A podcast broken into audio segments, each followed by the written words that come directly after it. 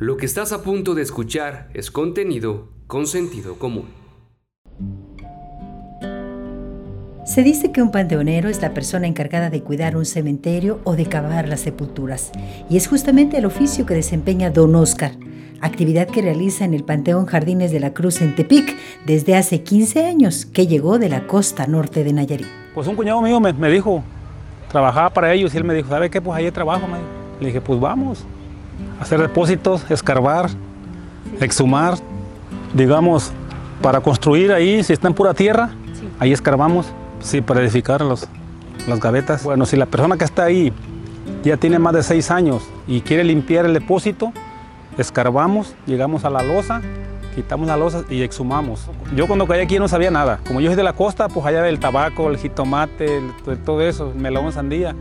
Y pues yo la verdad cuando yo caí aquí, llegaba a mi casa y decía, no, pues no puedo con ese trabajo. La primera vez me tocó escarbar ahí en Tezamapa. Y pues la verdad que yo creí que no, que no iba a poder. Sí, yo la verdad, pero gracias a Dios, ya tengo 15 años, mire. sí. Al paso de los años, le agarró el gusto a su oficio, pero reconoce que hay quienes tienen miedo, sobre todo cuando se trata de una exhumación. Bueno, eso depende del organismo, porque muchas personas tienen como que les da miedo exhumar, sí.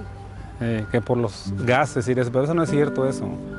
Una persona que está fallecida ya, ya. tenemos trajes, lentes, cubrebocas, cascos, botas, todo. Tenemos trajes especiales para exhumar. Mi esposa y mis hijas no, no quieren que trabajar aquí, eh, pero pues no, es trabajo como cualquiera, nomás es imponerse.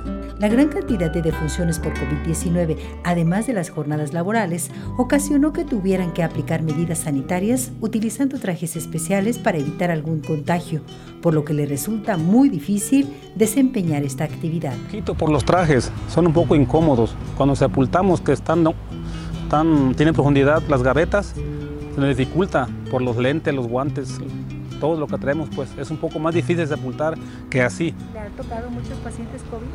Sí, sí, varios. Viene protegido. Trae un plástico de esos que se pegan y la caja no la abren. No la abren. Y, y pasan este, 10 o 15 personas nomás y más o menos, digamos, una distancia de cada una. En donde yo vivo tengo un cuarto que nadie lo use y ahí voy y me descambio y ya he hecho la ropa sucia un cesto. Acostumbrado a lidiar con la muerte, no deja de conmoverse en cada sepelio, sobre todo cuando se trata de niños. Sepultar a un bebé de cuatro años ha sido su peor experiencia. La experiencia más común que he tenido, una vez que sepultamos un angelito, sí, una, una escena, digamos, este, que yo no, quisiera volver a repetirla.